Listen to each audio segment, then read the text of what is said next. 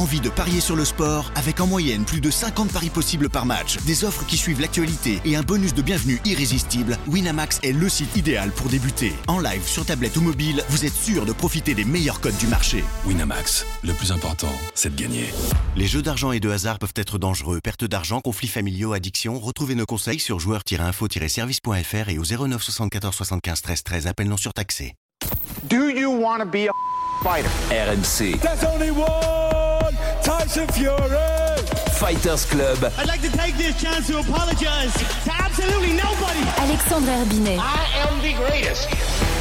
Bonjour à toutes, bonjour à tous et bienvenue au 105e numéro du RMC Fighter Club, un RMC Fighter Club consacré à une carte de feu ce week-end à l'UFC en Arizona à Phoenix avec un UFC 274 qui sera notamment marqué par le main event pour la ceinture des légers entre Charles Dobronx Oliveira et Justin Gagé. On a des combats qui nous annoncent des feux d'artifice ce week-end à l'UFC. Avec moi pour en parler cette semaine, mon compère du RMC Fighter Club, il est toujours là avec moi, Monsieur Jonathan Macardy, bonjour. Salut tout le monde, tu sais toujours pas dire Justin Gaethje. Non, je sais toujours pas le dire. C'est vrai que je le dis toujours mal. Et avec nous, bien sûr, notre consultant Ah. MMA, le champion bantamweight de l'organisation Ares, qu'on espère très bientôt à l'UFC, notamment pour cette soirée du 3 septembre qui est de plus en plus concrète et précise selon les dernières informations. Monsieur Taylor Lapillus, bonjour. Salut les gars Salut Taylor le millionnaire. Ah vraiment, dès la première occasion, il l'a fait. Si vous Salut aimez les direct Si vous aimez les sports de combat et on se doute que c'est le cas si vous êtes un fidèle du Fighter Club, ce week-end est fait pour vous. Après le très attendu combat de Sheikh Congo contre Ryan Bader ce vendredi soir à Bercy pour la ceinture des lourds du Bellator, la nuit de samedi à dimanche sera un feu d'artifice. Côté boxe, la superstar Canelo Alvarez défie Dimitri Bivol pour conquérir un titre chez les mi-lourds. Et côté MMA, il va faire chaud, très chaud à Phoenix dans l'Arizona. L'UFC nous donne rendez-vous pour un UFC 274 hyper alléchant. Charles Oliveira va-t-il rester le roi des légers face à l'explosif Justin Gaethje Rose Namajunas prendra-t-elle sa revanche 7 ans et demi plus tard contre Carla Esparza pour garder sa couronne des pailles Peut-on s'attendre à autre chose qu'une guerre entre Tony Ferguson et Michael Chandler Le RMC Fighter Club fait la présentation de cette UFC 274 à ne pas rater et à suivre en direct à 4h du matin sur RMC Sport 2 avec la paire Antoine Simon Taylor Lapillus au commentaire. Showtime la bagarre, Ah hein, ouais. Gaethje. Il se rapproche route, tout doucement, ouais. on le voit. Et là, il a touché et durement. genou. Enfin, la force aussi de Gaethje, c'est qu'il tombe pas, quoi. Il prend les coups, mais euh, il bronche pas. Big right from Gaethje, and down goes Vic. This guy has a war mentality. He's a master of getting people into the darkest dark recesses of their mind. Il est touché, il est touché. Pas bien. Ah, ça va être dur de revenir. Ah, c'est terminé, c'est terminé, c'est terminé, c'est terminé. On peut arrêter, on peut arrêter, on peut arrêter, bien sûr. Quelle victoire de Justin Gaethje par KO. Charles Oliveira has been around for a long time, man. This guy, uh, and more dangerous now than ever. Oh, et le contre d'Olivera maintenant, incroyable. Incroyable. Quel retournement. Spectacular jiu-jitsu practitioner. Il va taper. Ouais, il, a tapé, tape. Incroyable. Yo, big right from Oliveira. Charles Oliveira is the undisputed UFC lightweight champion.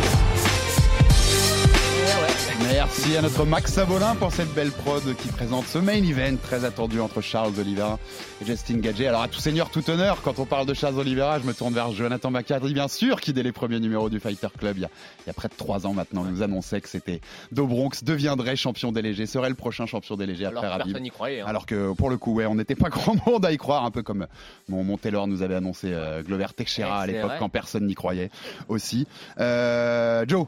Bah, je me tourne vers toi, comme je disais. Euh, deuxième défense pour, euh, pour Charles Oliveira. Euh, c'est toujours un plaisir de le voir, toi qui, toi qui, a, qui a toujours cru en lui. Voilà, c'est la revanche. hein. On vous invite à tous. On va pas vous refaire la, la vie de, de Charles Oliveira parce qu'on l'a déjà fait dans des podcasts Oui. précédents que vous pouvez retrouver.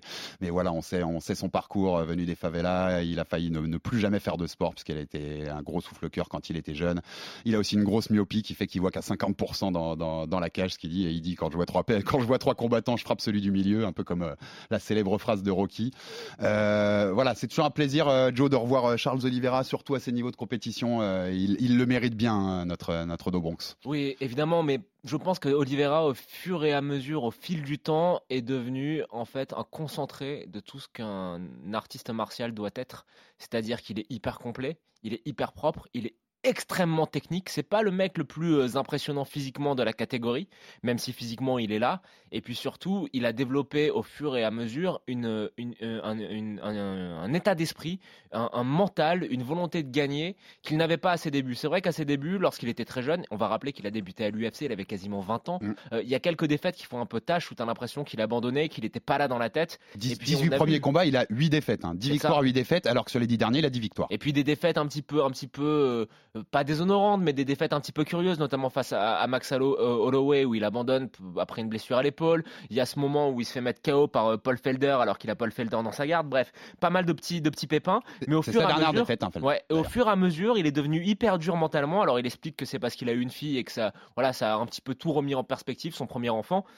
Mais euh, techniquement, en termes de ce que doit être un artiste martial, je pense qu'on a vraiment un concentré de tout ce qu'il faut faire de bien. C'est extrêmement propre, c'est toujours fluide et c'est un régal évidemment de le voir combattre à chaque fois. Taylor, alors on sait qu'il a aussi changé de catégorie. Hein. Il, est, il, est, il, est, revenu chez les légers, euh, chez les légers euh, Charles Oliveira pendant, pendant sa période à l'UFC. Taylor, qu'est-ce qu'a fait, qu'est-ce qu'a transformé le, le, Charles Oliveira qui était à 18 dans ses 10 premiers, 18 premiers combats à l'UFC en Charles Oliveira qui a 10-0 sur ses 10 derniers et qui, euh, qui soumet Dustin Poirier, qui met KO Michael Chandler, qui, qui s'offre une décision sur Ferguson. Comment, comment, comment il y a eu cette transformation, Taylor, en, pour Charles de, alors, de Bronx Oliveira? Je pense que c'est plusieurs choses. La première chose, c'est qu'à mon avis, en 145 livres, donc 66 kilos, il n'était pas à sa place. Je pense que c'était pas une division qui était pour lui. Euh, on se rend compte que son passage à 70 kilos se, se, se, se passe, euh, bah, c'est beaucoup mieux passé. Donc là, déjà, je pense qu'il y a ça. Il y avait un problème de division. Et je pense que aussi, bah, il a signé finalement très tôt à l'UFC. Il avait 20 ans. À 20 ans, c'était encore. Euh, c'était un lionceau quoi. Il n'était pas encore mûr, il n'était pas encore, il s'était pas encore trouvé comme fighter. Et malgré tout, un combattant, il a besoin de, de se trouver, de comprendre quel est son style, de comprendre quel est, euh, quel est ses points, quels sont ses points forts, etc. On dit dans, dans, dans, dans le milieu, on, a, on, on, on estime que tu as à peu près à ton prime autour de, de, de, de, tes 30 ans. Tu vois ce que je veux dire? Mmh. Donc, à 20 ans, t'es vraiment un gamin qui arrive quoi. Donc après tu as quelques exceptions comme des gars qui arrivent très jeunes et qui sont matures très jeunes et qui font des grosses perfs, mais globalement chaque combattant a besoin d'arriver un petit peu euh, bah, d'apprendre le métier de combattant tout simplement et d'arriver à une certaine maturité. Et je pense que c'est ce qui s'est passé avec euh, Charles Oliveira. Et on ne l'a pas vu comme ça parce que bah, lui, pour le coup, il a grandi dans la meilleure ligue du monde. Là où les autres vont grandir à l'extérieur et arriver bah, mûr pour l'UFC. Lui, il est arrivé euh, directement. C'est là qu'il a grandi. Ouais. Ouais. C'est là qu'il a grandi. Exactement. Donc je pense que je pense qu'il y a ça. Et puis il y a aussi avec le temps où il a concrètement. Alors au départ, c'était juste un, un, un grappleur, euh, un grappleur jujutsuka. Ensuite, il s'est perfectionné avec le temps sur son striking, qui s'est très très très bien amélioré. Et puis après, je pense qu'il a aussi pris conscience de sa force en, en grappling et qu'il avait que un, il était bon en grappling comme à peu près toute la division, mais qu'il n'était pas juste bon, il était extraordinaire, il avait un grappling extraordinaire. Et donc je pense qu'en prenant conscience de son grappling plus le travail qu'il a fourni sur son striking et le, pro, et le travail mental qu'il a fait avec le temps, je pense que c'est ce qui nous fait le Charles Oliveira d'aujourd'hui. Joe, Joe, il en parlait tout à l'heure, mais c'est intéressant parce que souvent, on, on l'a évoqué ici pour les auditeurs qui connaissent moins. Dans le MMA, les combattants comme dans la boxe d'ailleurs, ont souvent tendance à essayer d'aller chercher la catégorie en dessous, à essayer de cutter le plus de poids pour garder plus de puissance ensuite, une fois qu'ils sont dans la cage ou dans le ring. Là, on a l'exemple type des, des, fois des mecs qui vont trop bas et qui finalement, quand ils remontent, eh ben, trouvent leur vraie catégorie, celle où ils peuvent s'exprimer le mieux. Moi, je pense que c'est la bonne catégorie pour lui, pour alléger. Après, il faut quand même souligner que par rapport aux autres grands noms dans le top 5 de la division, je trouve qu'il est quand même pas si costaud que ça. Mmh, euh, je pense que si on le prend, on le pèse le, le, soir du combat, il doit être plus léger que les Makachev, que les Gachi et que les, les Ferguson et compagnie. Mais euh, je suis d'accord avec toi. Ouais, mais, mais c'est pas ce qui, mais c'est pas ce qui compte. C'est pas ce qui compte parce que euh, techniquement, je... il est quand même, il est quand même, je trouve, très en avance. Tu... Mmh. Et j'avais le débat sur mon sur mon dernier combat. J'ai eu cette discussion sur ça. Excuse-moi, Joe, je te, je te, je te coupe là-dessus.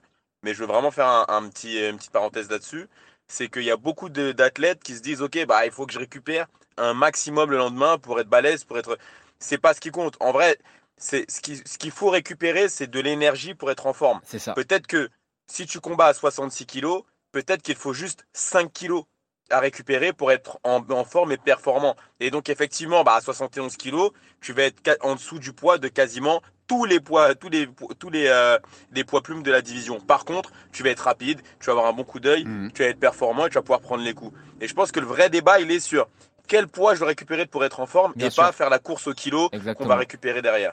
Alors, avant de rentrer dans le détail du combat, ce qu'on y attend, les, les- les chemins pour la victoire aussi pour chacun, euh, des petits chiffres quand même sur Charles Oliveira parce que ça, ça, ça, sa longévité. à Hall of Fame, voilà, Hall of Fame. Qu'il a des chiffres incroyables. C'est le record de finition à l'UFC Ouais. avec 18, hein, donc il n'y a pas, pas un fighter qui a, qui a fini plus de combats que Charles Oliveira. Record de soumission avec 15. D'ailleurs, c'est ouf, ça je l'ai noté, messieurs, mais il a 15 soumissions. Il n'y a que deux combattants dans l'histoire de l'UFC pas 15 finitions, qui ont 15 finishes au moins. Vous voyez ce que je veux dire? KO ou soumission compris. Lui, il en a autant. C'est qui les deux, à votre avis, qui ont 15 finishes euh, dans l'histoire de l'UFC Non. Cerrone Donald Cerrone et Jim, Jim Miller. Ouais, Ouais, bah Jim Miller, c'est les deux seuls à 15 finishes. Lui, il est à 15 soumissions.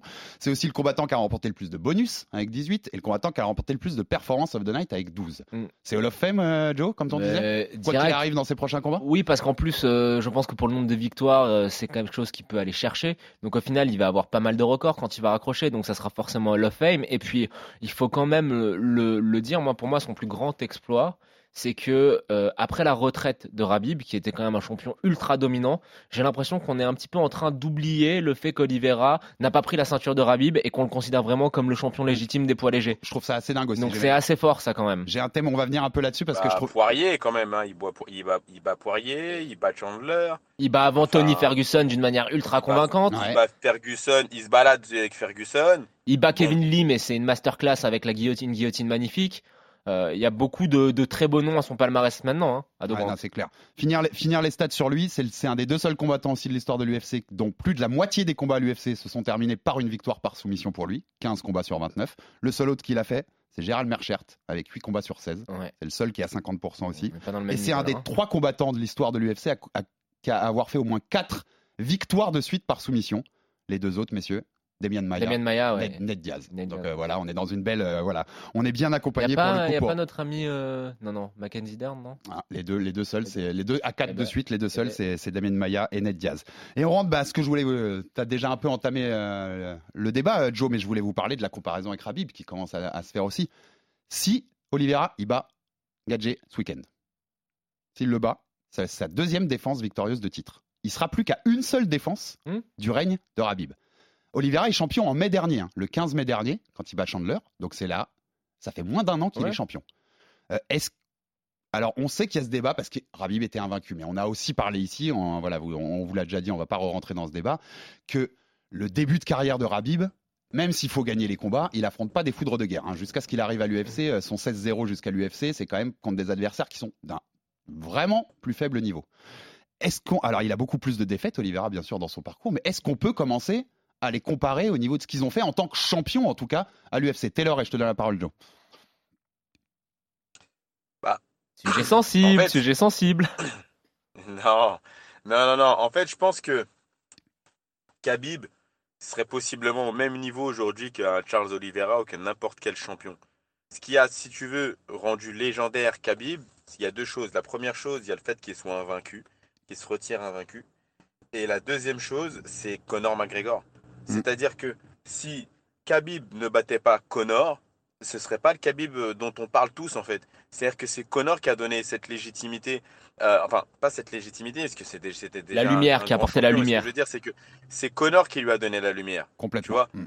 c'est Conor qui a, qui, a, qui, a, qui a- qui a donné la lumière à Khabib et qui fait que Khabib est ce qu'il est aujourd'hui de la même manière que Conor, toujours, hein, a donné cette lumière à Ned Diaz et que Ned Diaz est ce qu'il est aujourd'hui. Donc ce que je veux dire, c'est que euh, en- sportivement, ils ont fait, pour moi, sportivement, leur, leur, leur, leur, parcours se ressemble. C'est-à-dire que c'est des parcours qui sont différents, mais globalement, c'est des parcours qui ont, qui ont le même niveau de, de, de, valeur. Il y en a un qui est invaincu, il y en a un qui, est, qui, a, été qui, qui a, qui a eu un parcours un petit peu différent parce que bah, il a eu du mal au départ et ensuite après il a été dominant. Mais globalement, je pense qu'on peut très bien les mettre sur la même, euh, sur la même, euh, la même, la même marche de champion. Maintenant, ce qui va différencier, c'est euh, le, le, le, le- le- la lumière qu'il avait autour L'aura, de oui, sur la fin l'aura et, et- et ouais. l'aura qu'il avait euh, à la fin. Et puis il y a, il y a tout à contribuer, je veux dire, le combat contre Khabib, euh, euh, contre, Contre Connor, ouais. le fait qu'il le batte, le fait qu'il soit invaincu. La bagarre Ensuite, après, hein, la bagarre après, le la bagarre talk, après euh, ouais. également a fait partie du truc. Après, s'ensuit un peu plus tard, malheureusement, il perd son père et revient, il fait un combat victorieux, Ouais, il y a beaucoup il de part à la qui- retraite. Il y a Tout beaucoup de est qui finalement, exactement, tout a été euh, réuni, des bonnes choses comme des mauvaises, pour que finalement ça crée une espèce de, de mysticisme autour de lui et qu'on on en Mm. parle comme on en parle aujourd'hui. Ouais, mais Et, Joe, quand Rabib, quand Rabib prend le titre contre Ali Yakunta, c'est trois défenses donc avant de prendre sa retraite, c'est Conor McGregor, Mm. Dustin Poirier, Justin Gagey. Si on imagine que Oliveira bat euh, Gagey ce week-end et qu'après par exemple il bat, on fait un peu de fiction, mais il bat Islam Mar- Makhachev, est-ce que ça se vaut pas? Alors, les deux parcours Le, en termes, il, y a deux, il faut différencier deux choses. La première, c'est le côté sportif, et le second, la, la seconde, c'est la manière dont le, chaque combattant va être perçu. Je pense que personne n'arrivera à avoir l'aura et la, la mystique de, de Rabib dans la mesure où il a jamais été coupé, il a quasiment jamais perdu de round, on l'a jamais Il a vu. jamais saigné. ouais. Ouais, on l'a jamais vu en difficulté dans la cage. Mm. Euh, au final, euh, Charles Oliveira, c'est un autre parcours dans la mesure où euh, il a été mis en difficulté, notamment, bah, on se rappelle, contre Michael Chandler, il est amené, il est knockdown au, au premier round. Il a, il a dû euh, surmonter des épreuves. Il a ce parcours qui est très différent, comme Taylor le, le décrivait très bien. Donc au final, je pense que euh, Oliveira pourra faire ce qu'il veut. Il n'aura pas ce côté Terminator que Rabiba. Après, si on, on parle de, de, de run de champion pur et dur. Bah, je pense que ça se vaut pour l'instant, dans la mesure où tu Mm. l'as dit, Rabib prend la ceinture à Yakunta.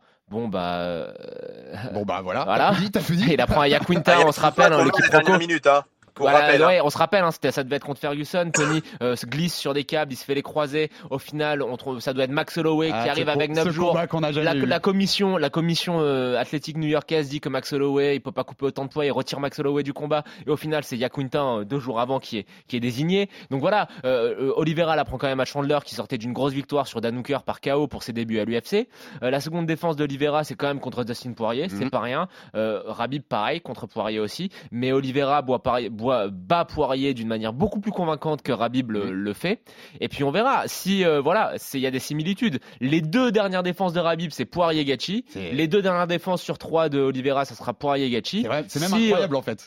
Et pour finir, si Oliveira bat Gaethje de manière convaincante, leur run de champion sera pareil. Après, il y a une chose, et on, en- on en a déjà parlé, c'est qu'il y a ce combat qui fait saliver tout le monde, qui est Islam Makhachev contre Charles Oliveira. Ah, J'espère que ça se fera. J'en ai tellement envie. Mais ça, c'est clairement le combat euh, Rabib-Tony Ferguson qui a Mhm. été annulé cinq fois le 2.0 qu'on n'a jamais ouais. eu, qui est vraiment un petit peu, tu sais, c'est c'est- c'est- c'est what if euh, mysti- Total. mythique dans l'histoire de, de la catégorie et même de l'histoire de l'UFC. Là, on aura euh, Makachev Oliveira, c'est Rabib Tony 2.0 en amélioré. C'est-à-dire que c'est Rabib lui-même qui dit que Makachev est un combattant plus complet. Je pense que Oliveira est un combattant euh, qui a les mêmes forces, mais encore mieux que Tony Ferguson. Là, vraiment, s'il bat le, le protégé de Rabib, euh, il y aura des questions à se poser. Ouais, et pour l'instant, voilà, chaque chose en son temps. Il a quand même un adversaire de taille face à lui qui est Justin Gaethje. Bon, on avance, et bah justement, je prends la perche que tu me tends, Joe, et on rentre dans le match-up avec donc en face Justin Gagey. On Le grand rappelle- lightweight de l'histoire, c'est quand même BJ Penn pour l'instant Ancien- toujours. hein. Ancien champion, exact. Pour- je suis totalement d'accord avec toi pour l'instant. Euh, ancien, même s'il y, a des- il y a quand même débat avec Rabib, mais sur le passage à l'UFC, moi je suis d'accord avec toi, clairement.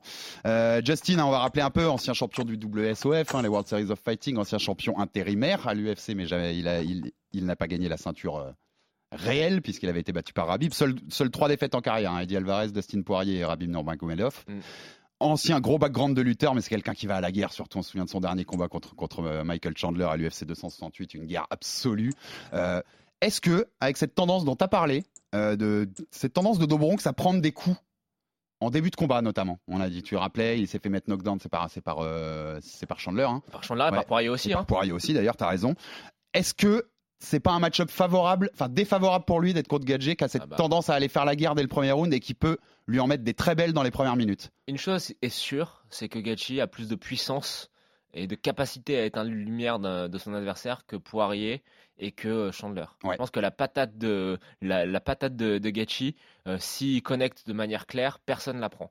Alors ça, c'est un risque pour, euh, pour De Banks, parce que euh, euh, j'ai envie de te dire que De Banks, tu l'as tu l'as très bien dit, De Banks a montré qu'il avait une tendance dans les premiers, voire second rounds, à prendre beaucoup trop de coups.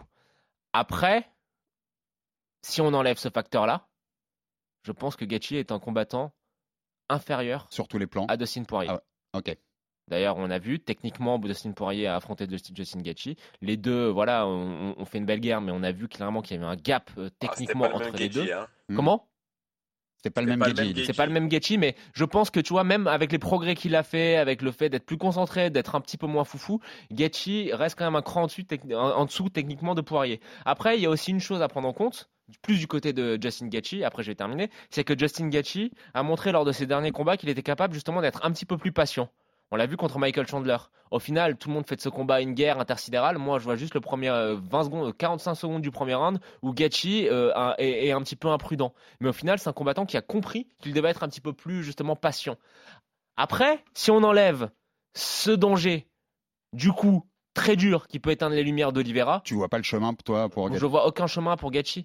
Parce que Gaethje, juste pour finir, on a vu, tu, tu- tu soulignais, c'est un très bon lutteur, mais c'est comme beaucoup de lutteurs, il est capable d'amener au sol, mais au sol, il est nul. Qu'est-ce que t'en fais derrière C'est c'est une poule face à un couteau. Qu'est-ce que qu'est-ce que tu fais de cette position derrière? Taylor, comment tu Il y a un vrai risque, il y a un vrai risque dans ces premières minutes de, de voir de voir Justin éteindre éteindre Bronx?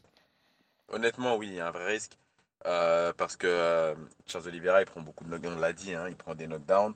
Il y a plusieurs combats qu'on peut citer euh, où euh, il, a pris des, il a pris des knockdowns. Maintenant, on sait que là, il va affronter quand même un mec assez brutal. Euh, donc, euh, du coup, ouais, sur les premiers rounds, premier, voire deuxième, mais je pense pas plus. Hein, premier R1, R2, il peut vraiment l'assommer. C'est-à-dire que il peut vraiment lui mettre le overhand qui va bien. Maintenant, si ça se passe pas comme ça, euh, je vois peu de chances de, de d'emporter le combat. C'est-à-dire que et, puis Gaethje est pas un grand stratège. C'est-à-dire que c'est quand même un gars malgré tout qui aime bien la bagarre, qui aime bien l'opposition. Il a évolué, hein. Il a des bons déplacements, il sa boxe ça s'est vraiment bien amélioré, mais globalement, enfin son état d'esprit, il y a qu'à regarder son combat contre Chandler, hein, c'est un bagarreur. Donc ce que je veux dire, c'est que c'est pas un mec qui va t'inventer euh, un, un- une, une- une- une, euh, une stratégie un peu différente pour pouvoir aller chercher la victoire. Il a montré contre Ferguson, Taylor, non? Qu'il était capable d'être Hein? patient. Contre Ferguson, il a montré qu'il était capable d'être patient. Parce que Ferguson a fait le combat qui allait bien pour ça. Ce que je veux dire, c'est que aussi. Ça dépend le, le, le, style du mec qui est en face. Un gars comme Charles Oliveira, euh, va, il, va, il, va, il va aller le chercher. Et lui, il va se dire, OK, je vais l'assommer comme je vais l'assommer là où les autres ont échoué. Donc, il, est il en est capable. Maintenant, si ça se passe pas comme ça, je pense pas qu'il va s'imposer dans le combat. Très sincèrement, je vois Charles Oliveira euh, euh, tester la boxe parce que Charles Oliveira, c'est ce qu'il fait à chaque fois. Il teste son striking. Mais si ça devient compliqué, il va falloir faire attention parce que euh, le, le- le sol, je vois vraiment euh, quatre, je vois, je vois Oliveira vraiment 3 4 fois meilleur que Gaethje au sol, tu vois. Mm, bien sûr. Donc, euh, Gaethje, il a un niveau, du- il a un niveau d'une ceinture blanche au sol. hein. En, en tout cas, si vous voulez, si nos Ah, auditeurs veulent bah, pro- stature blanche, je sais pas, tu vois, mais en tout cas, on est loin du, du, du, du niveau de Oliveira, ça c'est oui, c'est sûr. très loin. La ceinture blanche, t'es t'es t'es dur. Mais euh, oui, on est on est. Tu sais, tu sais pourquoi je dis ça? Franchement, franchement le, le, le tri- quand il perd contre Rabib, la finition est propre, hein, mais prendre un triangle en, en montée à Mhm. ce niveau-là, c'est c'est chaud. Et en tout cas, si, si nos mais auditeurs c'est Khabib. C'est- Oui, mais c'est Rabib, c'est si, vrai. si mais nos bon. auditeurs veulent, veulent avoir de l'espoir dans la vie, allez voir euh, sur les réseaux sociaux les photos de Charles Oliveira et Justin Gadget quand ils sont adolescents. Parce que se dire que ces deux mecs-là vont se disputer la ceinture de peut-être la, la division la plus dense de l'UFC, c'est quand même euh, une dinguerie quand tu vois leurs photos à cette époque-là. Il y a de l'espoir pour tout le monde dans la vie, les gars. Bon, bah, les gars, après tout ça, on en vient à nos classiques euh, pronostics. Qui gagne? À quel moment? De quelle façon? Taylor Lapillus. Charles Oliveira, round 2. Soumission Soumission. Joe Charles Oliveira, round 3 par euh, étranglement arrière. Je pense qu'il est capable de refaire la même qu'il a fait à Poirier, c'est-à-dire euh, arm drag, prise de dos, étranglement arrière, propre. J'avais noté round 4. Soumission aussi, mais round 4. Laquelle? Un peu petit plus de temps. J'avais pas noté même. Ton étranglement arrière me plaît bien, ça me va. Mais euh, ou, un, ou un triangle? Je m'imaginais un peu plus de temps, hein, que, que Justin allait résister un peu plus de temps. Round de 4. Eh ben, on verra bien, messieurs. En tout cas, on est à 3-0 pour Charles Oliveira. À lui de ne pas nous faire mentir pour nous avoir ce superbe combat contre Islam Makachev après qu'on attend tous, bien sûr. On passe au co-main event, puisqu'il y a deux autres gros combats quand même dans cette euh, UFC 274. Et le co-main event, bah, il est pas mal aussi. Championnat du monde des pailles féminin. Rose Namajunas contre Carla Esparza. Alors c'est une revanche, je disais, sept ans et demi plus tard, puisque c'était en 2014. C'était la ceinture inaugurale des, des, des Ah oui, de l'UFC. Ouais. Exactement, après l'émission The Ultimate Fighter. C'était la finale. Alors à l'époque, Rose Namajunas, elle avait les cheveux. Elle était beaucoup plus, elle paraissait beaucoup plus innocente quand on revoit les photos. Ça paraissait beaucoup plus petite fille. ressemblait plus à un mannequin. Elle devait déjà être avec Pat Barry depuis 10 ans, hein, Ouais. on va pas se mentir. Voilà, ça s'est fait, ça s'est placé. Oh, il est de Euh, mauvaise langue. Mais c'était une autre époque. Elle Ah, s'était, elle s'était fait, elle s'était fait battre à l'époque. euh, je me souviens bien, je revérifie, mais c'est ça, hein, euh, étranglement, hein, euh, rear neck choke. Elle s'était Ouais. fait battre euh, sur soumission dans, dans ce combat. C'était sa deuxième défaite en carrière. Les, clairement, tout a changé. Maintenant, Esperza a mérité son, de, re- de revenir vers le titre. Euh, Petite euh, stat marrante sur Carla Esperza que vous, euh, vous n'auriez peut-être pas eu, messieurs. Vous savez, Carla Esperza, c'est la recordman des takedowns dans l'histoire Si, des combattantes féminines de l'UFC, avec 42, Ouais. devant Jessica Andrade et Valentina Shevchenko, pendant 38 chacun. Et là où ça devient intéressant, c'est que Rose Namajunas, messieurs, je vous ai sorti cette petite stat-là, dans tous les combats où on a tenté moins de 3 takedowns contre elle, elle est à 7-1. Dans tous les combats où on a tenté plus de 3 takedowns contre elle, elle est à 2-2. Et les deux victoires, c'est deux décisions partagées. Donc dès qu'on l'amène au sol, Rose, c'est quand même là où elle a le plus de mal. C'est normal, c'est une strikeuse. Hein, on on vous apprend rien là-dessus. Est-ce que c'est le seul chemin? On va commencer là-dessus. Taylor, est-ce que c'est le seul chemin pour Carla Esparza? C'est d'aller amener notre Rose au sol et de- d'essayer de la soumettre. Bah bien sûr. Alors ce qu'il faut savoir sur Carla Esparza, c'est que c'est une formidable lutteuse. hein. Il me semble qu'elle a gagné tout ce qu'on peut gagner en lutte. Euh, elle n'a pas, pas fait les jeux, mais elle a vraiment gagné un nombre de championnats assez extraordinaire. Elle est vraiment, c'est vraiment une très très bonne lutteuse. Euh, ensuite, je pense qu'elle est un peu là aussi malgré tout, parce que finalement, il n'y avait pas grand monde à mettre. Mhm. Qu'avec euh, le combat qui bloque Zhang Weili et Joanna Jedrzejczyk, et en même temps, bon bah c'était un peu compliqué de hein? refaire encore Quel pro. Un fight euh, entre, entre les deux. Donc euh, je pense que c'est intéressant de mettre Carla Esparza qui avait inauguré euh, ce- ce- cette ceinture en 2014. Maintenant, le, le- le chemin, je pense, pour euh, Carla Esparza va indéniablement passer par la lutte. C'est-à-dire que si elle s'amuse à striker contre Rose Namajunas, elle va avoir un remake de son combat contre Johanna Jedrzejczyk quand elle perd la ceinture. C'est ce que j'allais dire. Celui où, où elle voilà ce paraissait, qui va se- on, on dirait une Voilà ce qui va se passer. contre Johanna. D'ailleurs, t'es le seul à le dire bien. On sait pourquoi. C'est Taylor qui commente hein, les combats et pas nous, Joe. Parce C'est que pourquoi le- elle est millionnaire. Voilà, c'est le, le seul qui arrive à dire le nom de Johanna bien. Et on se souvient, ouais, elle, elle- c'est parce que je, Carla, non, mais elle je la paraissait connais bien, une- c'est pour ça. Carla, elle paraissait même une, dans ce combat contre Johanna à l'époque, elle paraissait quand elle s'est Oui. pris la rafale de striking, t'as l'impression que c'était une enfant avec une adulte dans la cage, c'était presque Bien malaisant sûr. en ce moment-là. Et moi, j'ai, Joe, l'impression que j'ai, c'est que Carla Esparza a peut-être progressé, qu'elle a toujours ses armes au sol, comme disait, comme disait Taylor, mais que Rose c'est devenu un autre, un autre monstre en 7 ans et demi là. Bah, elle est devenue euh, beaucoup plus forte que ce qu'elle était il y a il y a il y a sept ans, mais euh, debout, je pense qu'elle est à plusieurs classes d'écart avec Carla Esparza. Euh, après, je pense que les déplacements qui se sont encore plus améliorés, encore plus raffinés de Rose, bah, va- ça va lui permettre justement d'éviter d'être amené au sol par par Esparza. On verra comment ça va se passer, mais c'est clairement, on va pas se mentir, euh, pas le combat le plus excitant Non, de la carte, ni, le- ni la défense de titre la plus excitante de l'année.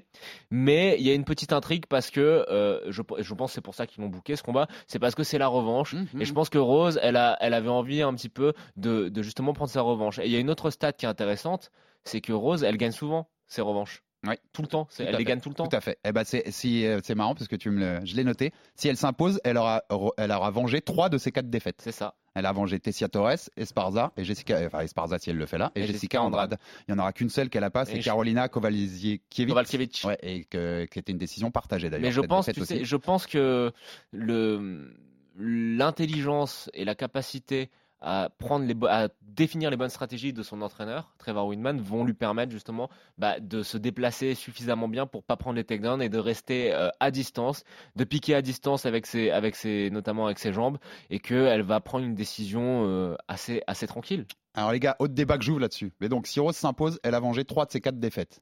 Elle aura battu Johanna deux fois. Mm. Elle aura battu Zhang Weili deux fois. Elle aura repris sa ceinture des pailles qu'elle avait perdues, ce qui n'est jamais arrivé dans toutes les divisions féminines de l'UFC. Il n'y a pas une championne, pour l'instant à part elle, qui a perdu son titre pour le reprendre. Déjà, est-ce qu'on est sur la goutte des pailles, clairement, devant Johanna?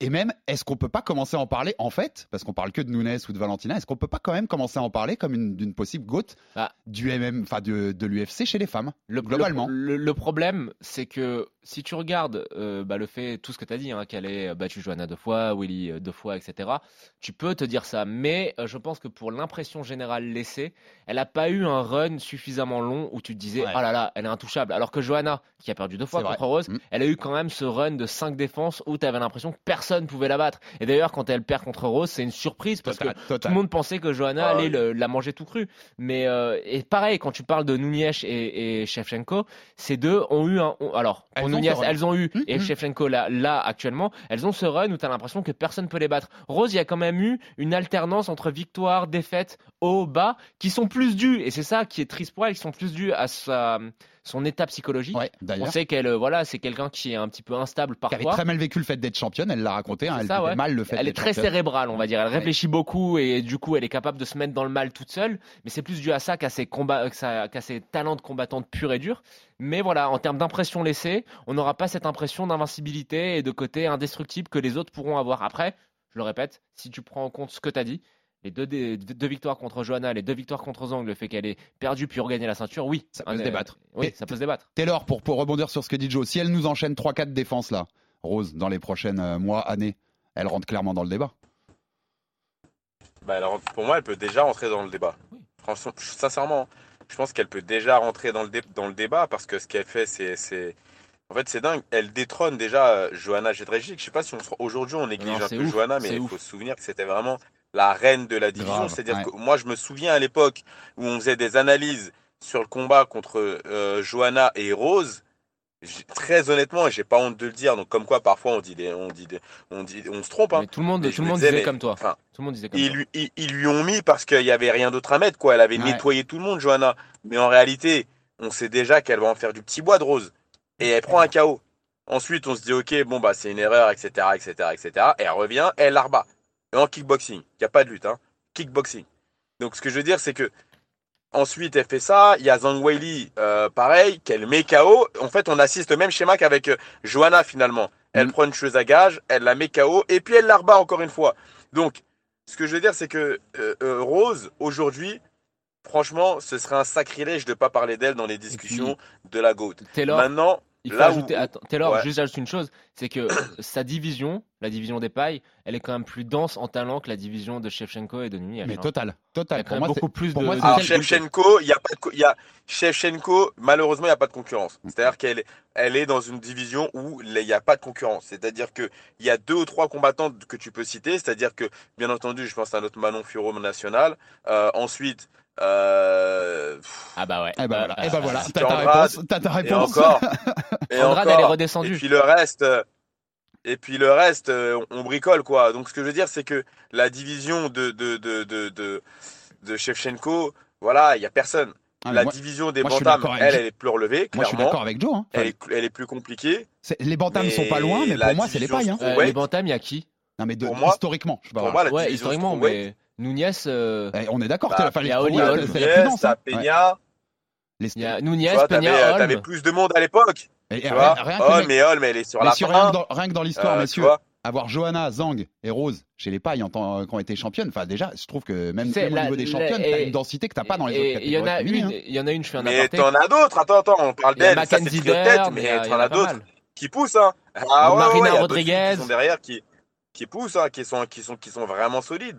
Donc, euh, bon, pour moi, c'est la division la plus compliquée à l'UFC chez les femmes, les, Ah ouais. les, les, Ouais, J'espère, il y en a une, y en a une Donc, qui est on peut déjà là. parler d'elle dans la discussion. Et concernant Nunes, bah, clairement, aujourd'hui, c'est la GOAT parce que c'est la, la seule combattante qui, jusque-là, a eu deux ceintures et a défendu ces deux ceintures en même temps victor- victorieusement. Donc, ça, on ne peut pas lui retirer. Maintenant, et puis, il y a aussi une question d'aura qui rentre en compte. C'est-à-dire que Amanda Nunes, elle a un aura où on se mais Ouais, est-ce qu'un mec peut la battre? Ouais, le côté destruction, le côté destruction on fait se pose même la ouais. question que ça se trouve, elle peut battre même des hommes. Et je vous dis, les gars, pour avoir vu Amanda Nunes en vrai, elle est plus costaud que moi. Et sincèrement, je rigole pas. Ah là je vous jure, c'est vrai. Alors, Je sais pas comment elle fait pour faire bon, 61 kilos. Elle est plus énorme que moi. voilà. Donc, pour ton si retour, pour ton a- à l'UFC, on fait Taylor Nunes et puis voilà, on s'en s'en voilà, c'est ça, alors que, alors que Rose, c'est, elle est forte, mais on a toujours euh, cette fragilité qu'on voit en, Mm. en elle. Tu vois ce que je veux Il n'y dire a pas cette puis, impression de, que- machine qui marche sur les autres. Non, non, on n'a pas cette impression-là. On a une impression un petit peu effrayante en se disant, mais cette meuf, comment elle peut être aussi sage et aussi destructrice Ouais, dans la cage? C'est pour ça que je vous le citais quand on revoit quand elle a les cheveux longs, t'as l'impression que c'est une... il y a un côté poupée quoi. Ouais. Et alors qu'en fait Bah c'est oui, une c'est- tueuse dans la cage quoi. C'est, c'est, c'est, c'est- elle- tu te dis, elle, elle est trop fragile. Et puis, même mentalement, là, ça s'est beaucoup amélioré hein, avec le temps, mais même mentalement, elle était, plus, elle était faible, Elle était elle était fragile, plus faible Ouais, auparavant. Et même dans ses combats, on le voyait que dans le round 4, le round 5, ça commençait à se compliquer parce que mentalement, on commence- elle commençait à perdre pied et on, on la Bien sûr. perdait un petit peu dans la cage. Mais ce que je veux dire, c'est que pour ces raisons-là, aujourd'hui, pour moi, elle peut pas prétendre au titre de GOAT féminin, d'accord? Qui revient toujours, pour ma part, à Amanda Nunes. Par contre, euh, Elle est dans si la discussion. enchaîne Ouais. deux, tro- elle est dans la discussion. Et si elle enchaîne 2-3 victoires, pour moi, Ah on ouais, peut bah ouais. clairement la citer. Je te, je te rejoins complètement Taylor. On passe à nos pronos messieurs pour ce combat. Rose Namajunas, Carla Esparza qui gagne quand comment Joe? Namajunas par euh, décision unanime. 50-45. Taylor? Moi, j'ai un first round knockout. Ah ouais. Moi, j'ai un second round knockout, KO deuxième round pour Allez. Rose Namajunas. Allez. Allez. Bon, en tout cas, on est une nouvelle fois à 3-0 pour le même combattant. Et on passe au troisième gros combat. On conclut là-dessus, messieurs. Là, c'est la guerre. hein. Michael Chandler, Tony Ferguson. Euh, alors Michael Chandler, après sa guerre contre Justin Gagey à l'UFC 268, eh ben, il va nous en proposer une nouvelle là, à l'UFC 274. Deux petites choses déjà sur ce combat, messieurs. Mais Chandler, Dan Hooker, Charles Oliveira, Justin Gagey, Tony Ferguson. C'est ses quatre premiers combats à l'UFC. Oui, il est pas là pour rigoler. Je sais pas s'il y a eu un plus beau quatuor de début dans l'histoire pour un mec pour ses quatre premiers combats à l'UFC. hein. C'est un truc, c'est une dinguerie quand même. hein. Gaethje, c'était pas mal, hein. C'était pas mal aussi. veux, Michael Johnson, Ouais, mais Dustin c'était pas- Poirier, ouais, Eddie mais- Alvarez. Ouais, Eddie Ouais, Alvarez. Et après, mais- je pense qu'il y a un Et James Vick. Et James Vick. bon, voilà. Je l'ai vérifié Année pour le bonne. quatrième. Et c'est ouf quand même. hein. Enfin, son, son, son quatuor pour les débuts à la Chandler, c'est. Alors, figure-toi qu'il y a quelques jours, on était en train de me dire, ouais, Chandler, on en parle beaucoup. Euh, Il y a ce, les Dana White, il l'aime beaucoup, mais regarde, il enchaîne les rouges. Je lui dis, mais il a combattu qui? Le mec, c'est-à-dire qu'il arrive, il prend Hooker. Premier fight, direct, bam, Hooker. Déjà, ça, c'est pas un cadeau, hein, je vous le dis. Ah non. Ensuite, il le met KO. Il combat pour la ceinture. Il prend Oliveira. Oliveira qui désinfecte tout le monde en ce moment. Donc il perd, il le met knockdown, mais il perd quand même. Et puis après, il prend Gaethje qui combat demain pour la ceinture. Ce que je veux dire, c'est qu'à un moment donné, euh, il faut quand même être intelligent et de se dire, ok, le gars vient de signer et il combat que les que le, le- que le, le- Mais il a pas le temps. haut de la caté. Il a quel âge Il a Comme- Que le 33, haut de la dit- 34. caté. Comme disent les anglo-saxons, put, put some respect on Chandler's Et- name. hein. Enfin, il faut, faut respecter ça Ouais, quand même. quoi. On va, on va quand même être lucide sur une chose. Et moi, Ancien champion du Bellator, Ouais. hein, on précise pour ça, nos ça- ça auditeurs. me fait qui- quand même un, un peu de la peine parce que j'ai pas envie de dire du, du mal de lui, mais on est obligé. Je pense que Ferguson est clairement fini et que Ferguson n'a Ouais. rien à. ah bah, voilà, je suis inquiet pour lui. Ouais, ouais, en fait, et pour deux choses. La première, le- la première, on se rappelle des problèmes psychologiques qu'il avait pu avoir, où euh, sa femme euh, avait dû aller, à- aller porter plainte à- chez, Et- chez et la police. Demandait parce une que- ordonnance de, de restriction. Ouais, c'est ça, Finalement, hein. ça Ouais. s'est arrangé avec sa femme, mais pourquoi? Rappelez-vous pourquoi? Parce qu'il pensait que son fils était la réincarnation de Dieu. Il cassait tous les murs chez lui parce qu'il pensait que des extraterrestres avaient mis des micros.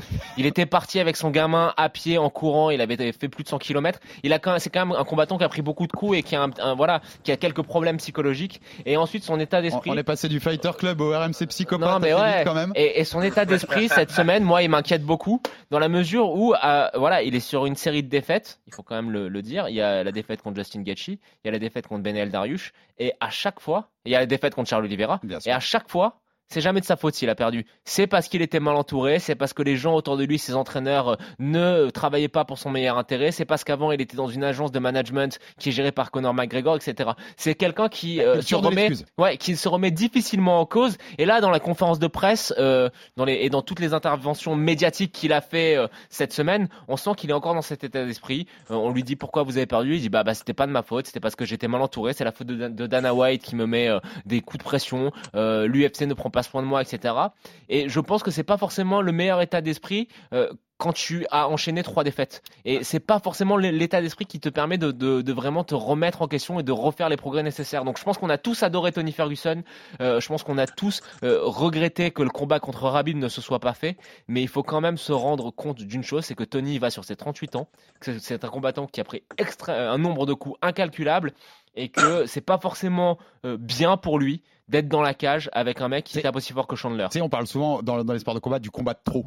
Moi, j'ai l'impression que Il a Tony, déjà il, est en train de faire plusieurs Mais il a- il a combats de déjà trop. fait. C'est ça le problème. Contre. Darius, c'était le combat de trop. Mais tu sais, juste, je fais long, mais tu vois, contre Darius, euh, quand il, juste. Taylor, contre Darius, quand il tape pas sur la clé de talon, Ah là qui est là sacrément là enclenché, qui se fait euh, déboîter euh, l'intégralité du genou, tu te dis, mais non, mais pourquoi tu fais ça, mec? Ouais, pourquoi, Pourquoi? tu fais ça en fait? Pourquoi? Pourquoi tu fais ça? Deux- Quelques petits chiffres de contexte et je te donne la parole Taylor là-dessus sur, sur cette chute de Tony Ferguson. Il reste sur trois défaites de rang, vous le rappeliez. Après, c'est 12 victoires de suite. hein. Avant ça, il était sur 12 victoires de suite. Il a jamais eu ce combat pour le titre. Il a jamais eu non plus ce combat contre Rabib. C'est de, de what if, comme disait Joe tout à l'heure. Mais les chiffres, ils sont incroyables. Sur ces deux derniers combats, en 30 minutes, Tony Ferguson, il a mis que 34 coups significatifs aux adversaires. Sur ces deux derniers combats, ses adversaires le contrôlent pendant 23 minutes 54 au sol. Sur les 17 combats précédents de Ferguson, il avait été contrôlé que 24 minutes 30. Donc on est sur les mêmes chiffres entre les deux derniers combats Ouais. et les 17 Pour d'avant. moi, ça veut pas dire grand chose. Non, mais c'est des, c'est des, c'est Oui, des symboles pour moi d'une chute. Juste, Al- Alex, pour moi, ça veut pas dire grand chose ce chiffre pour une raison. Avant de laisser la parole à Taylor, c'est que c'est un combattant qui euh, volontairement va sur son dos et qui accepte que euh, son, son adversaire soit au-dessus parce que euh, il a une grande confiance euh, en sa garde. Ouais, mais- oui, mais là, l'écart est énorme Mais là, le, entre pro- le problème, c'est que combats ça, et 17, le, tu pro- vois. le- le problème, c'est que sa garde euh, n'est plus ce qu'elle est. Euh, elle est devenue extrêmement poreuse. Euh, on a vu que, bah, bon, c'est Oliveira, c'est un maestro, mais Oliveira a passé sa garde euh, aussi facilement que tu rentres un couteau euh, dans, dans du beurre chaud. Euh, Darius, euh, qui a un gros background en jiu-jitsu brésilien, il est champion du monde dans les ceintures colorées, euh, a fait de Tony sa chose. Et toute cette mystique autour de euh, Tony Ferguson, ceinture noire, Ten Planet, Rubber Guard, etc., bah, ça s'est un petit peu envolé. Ça- Et c'était ce qui faisait un petit peu l'intrigue et l'énigme face à, au, au combat supposé contre Rabib. Et que Taylor, la question que je voulais te poser après tout ça, après mon contexte, moi, c'est est-ce qu'il a déjà fait le combat de trop, Tony Ferguson? Et s'il y a des fêtes là, samedi soir, si même notamment si, Chandler le met bien KO, est-ce qu'il faut pas dire stop là hein, Même pour sa santé, pour, euh, pour lui-même, quoi? C'est compliqué euh, d'évaluer quel est le combat de trop, en fait, si tu veux, quand t'es combattant et même quand t'es à l'extérieur. Parce qu'il a eu une mauvaise passe, Joe l'a bien expliqué tout à l'heure. Maintenant, ça se trouve que demain, il va se pointer, il va assommer Chandler, quoi, tu vois. Donc, ce que je veux dire, c'est que euh, c'est difficile d'évaluer le combat de trop. Si tu me poses la question, quand moi, je vois le combat qu'il fait avec Geji, je me dis, enfin, enfin, laisse tomber, quoi. Je me dis, tu peux pas prendre autant de coups dans un fight, tu vois. Maintenant, tu as des combats qui sont, qui sont durs, où tu vas prendre euh, euh, des coups. Et, il met, et il met knockdown, n'oublie pas, hein, sur ce combat. c'est c'est- c'est co- c'est compliqué de savoir Mm. qu'est-ce qui, quel combat est, euh, est- est- est le, le fight de Mm, trop, tu sûr. vois. Parce que bah il y a des enjeux financiers notamment. C'est-à-dire que bah tu vois un mec comme Ferguson, euh, je je pense pas qu'il ait euh, des business ou que tu vois il est euh, Ah, il y a, le, il est- il y a le côté faut nourrir sa famille, quoi, tout simplement. Il l'a Bah dit ouais, plusieurs fois cette semaine. hein. faut- voilà donc euh, alors pour le coup j'ai pas suivi euh, ce qui a été dit euh, cette semaine. Très en colère contre l'UFC Dana White. hein. Oui, il- l'a traité Dana White de dealer de drogue, si je me souviens bien. Ouais. pour, pour les salaires qu'il propose, tout va bien, tout va bien, tranquille. Ah ça ouf. Et, et je Ah oui, là, pense. il est en roue libre. Attends, Là, anecdote, je pense Ah, que là, pendant la conférence de presse d'hier, si c'était euh, John Anik qui animait la conférence de presse et pas Dana White, Il y a une je petite pense raison. qu'il y a, Il y a- voilà, il y a a- moi aussi, j'y ai pensé. Alors, même si euh, j'ai vu tourner des trucs, il y a une rumeur sur euh, qu'il serait malade, Dana. Ouais. Je ne sais pas quelle maladie, mais il y avait des mecs qui tournaient qu'il aurait une maladie un peu sévère. Ah, euh. Dana White, donc on verra bien, mais c'est- Ah. c'est que des rumeurs. hein. Il n'y a rien de confirmé, rien du tout, les gars. Donc, euh, L'al- Allergie aiguë à Tony Ferguson. je peux- alors peut-être que cette maladie, voilà, c'est cette allergie aiguë à Tony Ferguson. En tout cas, globalement, on peut vous annoncer, les gars, ça va être une guerre, ça. Enfin, ils vont se rentrer dans, ils vont se rentrer dans le lard, ils vont se rentrer dans la pas gueule. sûr. Pas Moi, sûr je suis Tu plus, penses hein. pas? Dis-nous euh, rapidement, Taylor, pourquoi tu penses pas que c'est honnêtement, c'est soit, ah, je vais te dire, soit il nous surprend et il fait un truc de ouf, On aimerait, soit hein. il se fait démolir. Ouais, soit il se fait démolition, quoi. Ouais, mais puis je vois pas une guerre. Pas finir, mais démolir. ouais. Dans un sens. Non, mais quand je disais guerre, c'est qu'ils vont se rentrer dedans dès dans le premier round, quoi. Dès les 10 premières secondes, Ouais, Il ne mais sera pas soit- arrêté. soit- Mais Soit il va faire un truc bien, où on va se dire, oh, il est revenu, ou alors je le vois se faire démolir pendant trois rounds. Ok. Bon, bah, on finit. euh, Tu me tends la perche une nouvelle fois. On finit sur les pronos, messieurs. Michael Chandler, Bah. Tony Ferguson, à Phoenix samedi soir, UFC 274. Qui gagne? Comment? Joe. une chance sur mille que ça arrive, mais il y en a quand même une. Tony Ferguson, Iman Roll, il attrape la jambe de Chandler et il le termine sur une clé de jambe, mais plus ré- d'une manière plus réaliste. Chandler, décision euh, unanime, 3 rounds à 0 en se demandant pourquoi l'arbitre a pas arrêté et comment ça se fait que Tony ait réussi à tenir 3 rounds. Le, le, Tony en punching ball euh, humain. le cœur qui parle sur la 1 sur 1000. Là, Ouais. c'est vrai que c'est c'est vrai que ce serait beau. Taylor. C'est- je- je- tu sais quoi? Euh, je, je rejoins mais euh, totalement la, st- la, la, la, la vision de John. C'est-à-dire, ça arrive pas souvent, hein, mais je rejoins totalement la vision de John. C'est-à-dire que je vois un une démolition et une démolition où on se dit mais c'est quoi ce délire? Pourquoi l'arbitre arrête pas quoi? Mais je je le vois pas se faire finir parce que malgré tout il prend encore les coups. Il est fou. Alors après, est-ce qu'il n'est pas arrivé à sa limite euh, là-dessus? On ne sait pas, tu vois, on verra. Mais je, je vois vraiment un truc où on se dit, il finit avec une tête, euh, la tête de Rob Font le week-end dernier, Mm. quoi. Tu vois, je vois vraiment un truc comme ça, moi. C'est marrant, c'est que dans les deux possibilités que j'ai mis, il y a la- exactement la même que vous. où J'avais même marqué euh, et l'arbitre qui à un moment euh, l'arrête pas alors qu'il y a une soumission et que le mec doit 100 fois être arrêté. Et l'Iman Roll. Et au final, je suis plus sur. euh, je me dis que je, je- je vais vous donner Chandler par KO. KO, KO au troisième et avec en fait l'arbitre qui finit par dire stop. Personne. Stop, stop les gars parce que c'est trop. T'en Ouais. prends, trop dans la tête et il va falloir qu'on arrête Ouais. ça. Bah, voilà, je, je, je, je m'imagine. que T'aurais dit oui, mais, mais le truc c'est que c'est un 3 rounds. Tu vois, contre Gaethje, il l'arrête euh, au cinquième. Et il l'arrête alors que Tony est debout, quoi. Mais c'est passé au cinquième round. Sur, Oui, mais c'est que- sur Mais- trois rounds, il peut, il peut supporter les dégâts. Ouais, C'est ouais, ouais, que- ouais. c'est que dans ma tête, ouais, je, me, je me dis que euh, Non, mais là, les gars, le combat de trop, il est là. Je sais pas si vous avez vu, mais euh, cette, euh, il y a eu des images que, que Chandler montrait où, euh, il, il- il faisait, il- son sparring partner était Kamaru Ousmane et Ousmane essayait de- d'imiter le style de Tony et Ousmane euh, a envoyé un Imanari roll sur euh, Chandler et Tony a dit en conférence bon il était tout pourri euh, l'Imanari roll de, de Kamaru Ousmane. Vous voyez pas ça? Écoutez, ça serait beau. euh, Tony Ferguson au milieu de la cage, d'un coup il court Imanari roll et leg lock sur euh, sur Chandler, ça serait ça serait fou quoi. Et, et en tout cas, et pour finir, messieurs, sur, la- sur cette carte, les deux autres combats de la carte principale, c'est c'est un petit hommage aux anciens combattants quand même. Hein, Ah ouais. puisqu'on a Mauricio Shogun Rua, messieurs. Là, on commence à parler aux anciens contre Ovis Saint-Preux. Et qu'on a Donald Cerrone qui a à peu près tous les records qui est possible à l'UFC de longévité. Contre Joe Lozon, aussi un, Combat de un- retraite. voilà, un vrai ancien combat. Sans doute combat de retraite. Il va poser les gants dans la dans la Ouais, cage pour- on va faire un numéro spécial Donald euh, pour Donald Cerrone. ça, ça peut bien ressembler à ça. Merci messieurs d'avoir été là. On se retrouve bien sûr tous devant l'écran samedi soir avec Taylor. La pilule commentaire pour cette UFC 230. Allez Taylor le millionnaire. Il y a pour les amateurs de boxe. Regardez aussi Canelo contre Vivol Ah ouais. ce samedi soir parce que ça va être du lourd. Et on sera là dès lundi pour vous en parler, pour faire le débrief avec Joe de cette grande soirée boxe avec Canelo. Merci messieurs. À la semaine Merci. prochaine. Et rendez-vous pour un nouveau, fight- nu- et, nouveau ouais. numéro du RMC Fighter Club. Et n'oubliez pas de vous abonner hein, sur toutes les Bien plateformes de. Et lâchez un petit like, Ne des petites étoiles, jamais des un trucs. épisode de notre des sous en plus à Taylor même s'il en a pas besoin. Merci Faut à nous- tous. et à bientôt. RMC Fighters Club.